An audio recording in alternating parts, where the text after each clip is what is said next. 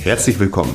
Du hörst den Change Podcast von Oliver Wermeling, auf dem es um digitale Produkte, Unternehmerwissen und Mindset geht. Für mehr Informationen zu meiner Person und meinem Unternehmen besuche oliverwermeling.de oder schaue dir meine Buchseite www.change-buch.de an. Viel Spaß bei dieser Episode.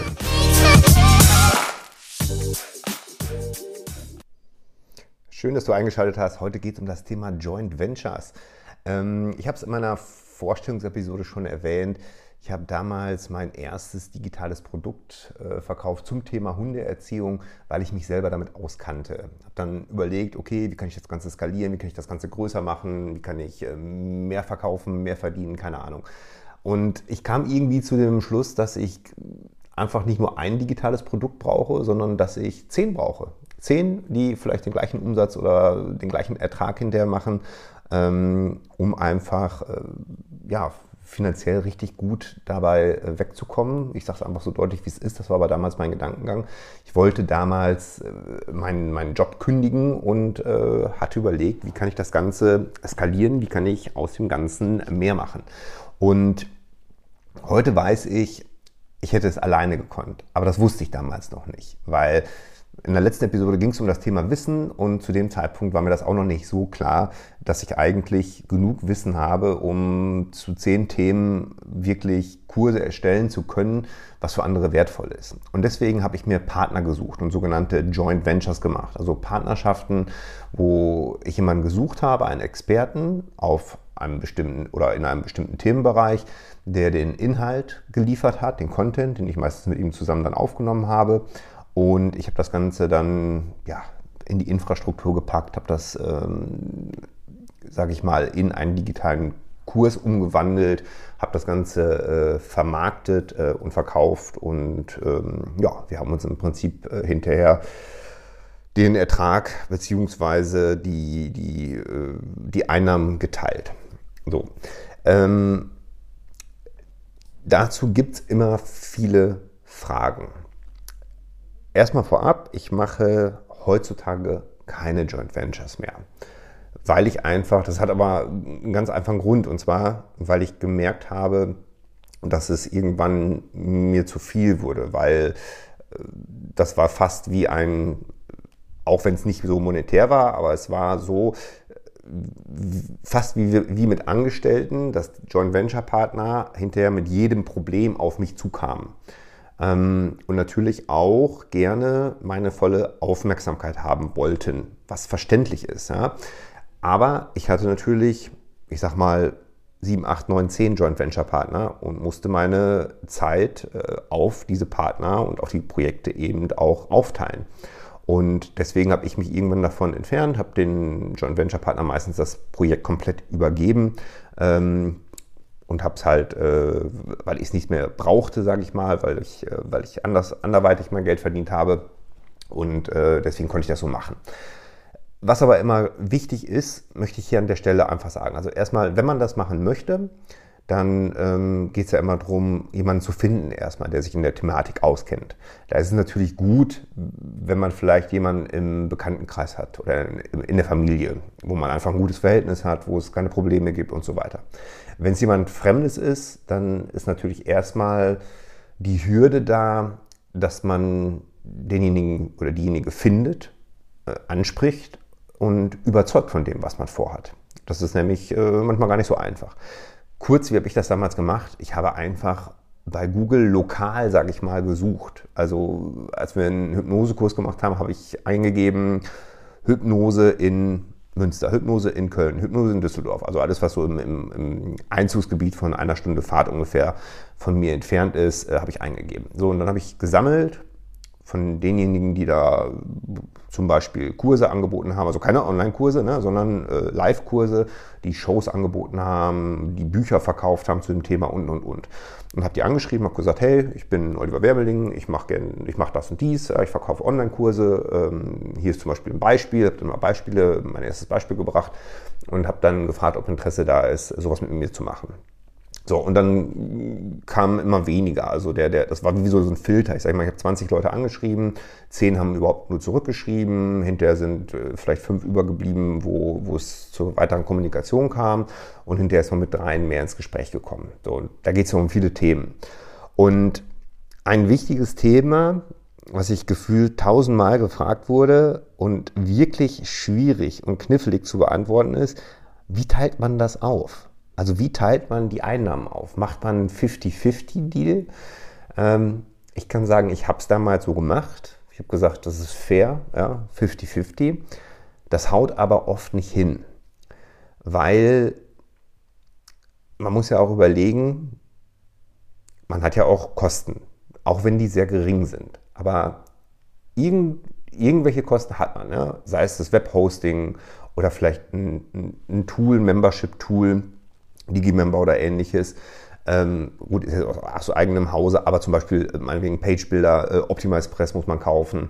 Ähm, klar, mittlerweile oder irgendwann war es dann so, hatte ich diese Tools und konnte die einfach so mal mit reinschmeißen. Habe ich so gemacht, weil ich so gedacht habe, okay, ähm, der oder diejenige soll keine Kosten haben, ne, sondern auch äh, Lust haben, das mit mir zu machen und nicht die Hürde spüren, dass sie vorher hier investieren müssen und da vielleicht Angst haben, ihr Geld zu verlieren. Äh, deswegen habe ich es einfach so mit reingeschmissen. Aber das ist schon mal eine Sache, warum so 50-50 eigentlich nicht hinhaut und eigentlich auch nicht fair ist. Und dann ist natürlich auch in der die Frage Marketingkosten. Ja, äh, bei dem einen Produkt hat man ganz andere Klickpreise, Marketingkosten als bei einem anderen Produkt. Das äh, liegt einfach an der Branche, das liegt einfach an der, an der Nische. Und äh, ich habe mich damals, war ein Fehler, aus Fehlern lerne ich und deswegen kann ich das auch offen hier sagen, habe oft den Fehler gemacht, dass ich gesagt habe, ja 50-50, ich mache die Vermarktung, du kriegst genau hinterher die Hälfte von dem, was äh, beim Zahlungsanbieter eingeht. Das kommt man auch so einstellen, dass wenn jetzt, sage ich mal, 100 Euro ein Kurs gekostet hat und äh, hat jemand bezahlt, dann abzüglich der Kosten für Zahlungsanbieter, Steuern und so weiter und so fort, ging dann, sage ich mal, auf das äh, jeweilige Konto, damals bei Digistore 24, ein Betrag XY, lass es jetzt mal 70 Euro sein, nur mal als Beispiel. Und dann ging automatisch von diesen 70 Euro 35 an den Joint Venture Partner und 35 an mich. So, jetzt hatte der Joint Venture Partner 35 Euro, die er verdient, klar, die muss er versteuern, das ist seine Sache, je nachdem, was er halt für eine Unternehmensform hat und so weiter und so fort. Und ich musste es natürlich auch versteuern. Ich hatte aber Kosten. Ich hatte Kosten für das Marketing. Und äh, manchmal ging das gar nicht mehr so auf, dass ich damit überhaupt noch irgendwo profitabel war. Ähm, das war mir am Anfang aber nicht bewusst. Deswegen war das ein großer Fehler damals, diese Zusagen zu machen, dass ich gesagt habe, einfach mal so 50-50 und ich kümmere mich ums Marketing, weil ich das noch nicht, äh, weil ich die Erfahrung damals nicht hatte. Und ähm, deswegen muss man da wirklich, äh, oder was ich als Tipp so mitgeben kann, das würde ich sowieso noch machen, alles irgendwo schriftlich festhalten. Ob man da jetzt einen Vertrag für aufsetzt, sei mal dahingestellt. Ja, das ist natürlich auch mal eine Sache. Ein Vertrag ähm, hat eine ganz andere Wertigkeit, aber alles, was man so bespricht am Telefon oder oder oder, sollte man hinterher zusammenfassen und sich per E-Mail schicken und bestätigen lassen. Auch so kommunizieren. Ja, bestätige mir das bitte einmal, damit wir das auch in einem halben Jahr oder in einem Jahr noch wissen, dass wir, dass wir das mal so vereinbart haben. Ähm, aber um auf den Punkt zu kommen, wie macht man das jetzt mit der Aufteilung? Das letzte Joint Venture, wo ich, ja, ich sag mal, ich habe es letztendlich nicht gemacht, aber wo ich, wo ich erst, erst mit dabei war, das wäre ein, ein Dreierkonstrukt gewesen und ähm, da haben wir es wirklich so gemacht, dass wir das Ganze in, in Steps ausgerechnet haben. Dass wir gesagt haben, okay, am Anfang brauchen wir, das konnte ich dann aber schon sagen, weil ich die Erfahrung hatte, so und so viel Geld, um einfach erstmal die Marketingmaschine anzuschmeißen. Und daraus werden wir lernen und Schlüsse ziehen und gucken, wie profitabel sind wir mit der ganzen Geschichte. Und da haben wir wirklich ein, das aufgeschrieben, haben gesagt, okay, wir fangen an und zwei von uns geben das rein, die dritte Partei damals nichts. Ja, das war aber einfach so, weil das von uns so abgesprochen war, hat aber auch weniger rausgekriegt. So, und dann haben wir aber auch geschrieben hinterher in unsere Vereinbarungen, wenn am Ende mehr überbleibt, dann kriegt die dritte Partei, die jetzt nicht so viel mit investieren musste, äh, prozentual einfach mehr. Und wenn wir mehr ausgeben müssen als geplant, dann gibt es prozentual ein bisschen weniger. So, dass man da sehr risikolos eigentlich ist. Und das ist auch das, wie ich das ähm, empfehlen kann. Deswegen habe ich auch vor, vorhin gesagt, es ist etwas schwierig und etwas knifflig, diese Frage der Aufteilung zu beantworten. Äh, man muss wirklich Szenarien schaffen. Man muss verschiedene Szenarien schaffen. Man muss sagen, okay, wenn wir jetzt das Produkt verkaufen für 100 Euro, dann könnte es sein, dass wir 30 Euro, 40 Euro Marketingkosten haben. Dann würden 60 oder 70 Euro überbleiben. Dann müssten wir das so und so verteilen.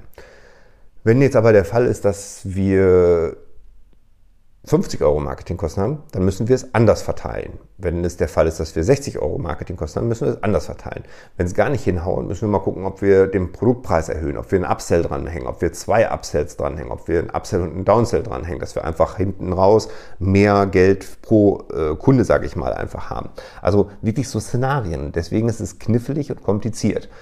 Es ist gut, wenn man sich einigen kann, und sagen kann, okay, wir machen so und so, jeder schmeißt äh, was mit in den Topf am Anfang, äh, es wird gekauft, was gekauft werden muss, was man braucht an Materialien, sage ich mal, falls das vonnöten ist, falls noch keine Kamera vorhanden ist oder oder oder ähm, falls kein vernünftiges Mikrofon für Videoaufnahmen vorhanden ist, solche Sachen, dass sie einfach angeschafft werden, dass die Tools, die man braucht, die technischen Tools angeschafft und bezahlt werden und dass man eben Geld hat für Marketing, für Google Ads, für Facebook Ads, für, äh, weiß ich nicht, was für Marketingkampagnen, Marketingkosten man da hat.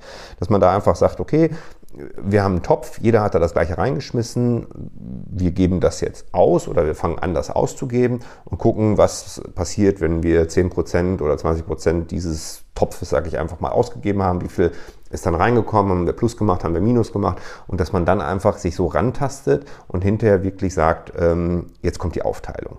Ja, das, das ist ein Szenario, was natürlich mit viel Vorarbeit verbunden ist. Man kann es aber auch so machen, man kann auch sagen, äh, ich gucke erstmal, ich, ich gehe ins Risiko, ich bezahle das und am Ende zeige ich meinem Partner ganz transparent, guck mal, ich hatte die und die und die und die Kosten, ähm, das und das ist jetzt reingekommen. Lass uns mal jetzt drüber reden, was wäre jetzt fair, das zu, zu verteilen? Ne? Wie wäre, was wäre da die fairste äh, Variante? Und deswegen sage ich immer, es ist wichtig, mit wem spricht man da, mit wem macht man diese Partnerschaft? Ist das wirklich ein guter Freund? Ist das Familienmitglied? Äh, ist das jemand ganz Fremdes? Und es ist eine knifflige Angelegenheit, äh, wirklich da äh, auszumachen, wie macht man die Aufteilung. Und ich kann und werde auch bis heute keine pauschale ähm, Aussage dazu machen. Was ich fair finde, ist, dass am Ende vielleicht jeder das Gleiche hat liegt natürlich auch daran, wie viel Arbeit jeder äh, investiert. Zum Beispiel, wenn er das hinterher mit Support zu tun hat. Wir haben uns immer so geeinigt, dass ich gesagt habe, wenn Support zu Fachthemen kommt, also eine Frage zum Inhalt des Produktes kommt, dann macht das der Joint Venture Partner, weil der sich auskennt. Und wenn eine Frage zur Technik kommt, ja, ich habe mein Passwort verloren oder keine Ahnung, äh, wie finde ich die und die Lektion, also wenn das was Technisches ist, dann mache ich das. So, und da muss man aber ja gucken, ne, wer hat denn wie viel Arbeit und so weiter. Und am Ende, wie gesagt, finde ich es fair, wenn man es gleich aufteilt. Aber das muss man halt am Anfang gut kommunizieren. Und das ist auch äh, das Statement, was ich einfach in dieser Episode einfach abgeben möchte. Schaut, dass ihr A, alles schriftlich macht, dass ihr euch auch ein Jahr später noch daran erinnern könnt, wie ihr das abgesprochen habt. Äh, und macht die Aufteilung, äh, meißelt die nicht in Stein, sondern schaut, dass ihr eine Regelung hinkriegt, die fair ist für beide der, vom Arbeitsaufwand, vom Risiko, vom Kapitalbedarf her und dass vielleicht am Ende beide einfach glücklich damit sind. Und da am Anfang irgendwas prozentual aufzuteilen, ist schwierig und meines Erachtens auch manchmal gefährlich und kann auch zu Unmut führen. Und deswegen gut drüber nachdenken, versuchen, eine Einigung zu finden, die am Ende allen Beteiligten Spaß macht. Ansonsten kann ich nur sagen, Joint Ventures sind eine tolle Möglichkeit, um Wissen zu bündeln, um Kompetenzen zu bündeln, so dass jeder das machen kann, was er gut kann. Und ähm, ja, die Aufteilung ist knifflig, wie ich es schon gesagt habe.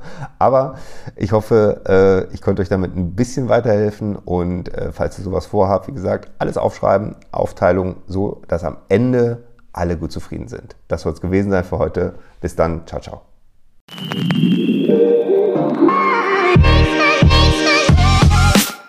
Vielen Dank, dass du zugehört hast. Wenn du mehr über meinen Weg zum Unternehmer mit digitalen Produkten erfahren möchtest, schau doch mal auf meiner Seite www.change-buch.de vorbei. Bis zum nächsten Mal.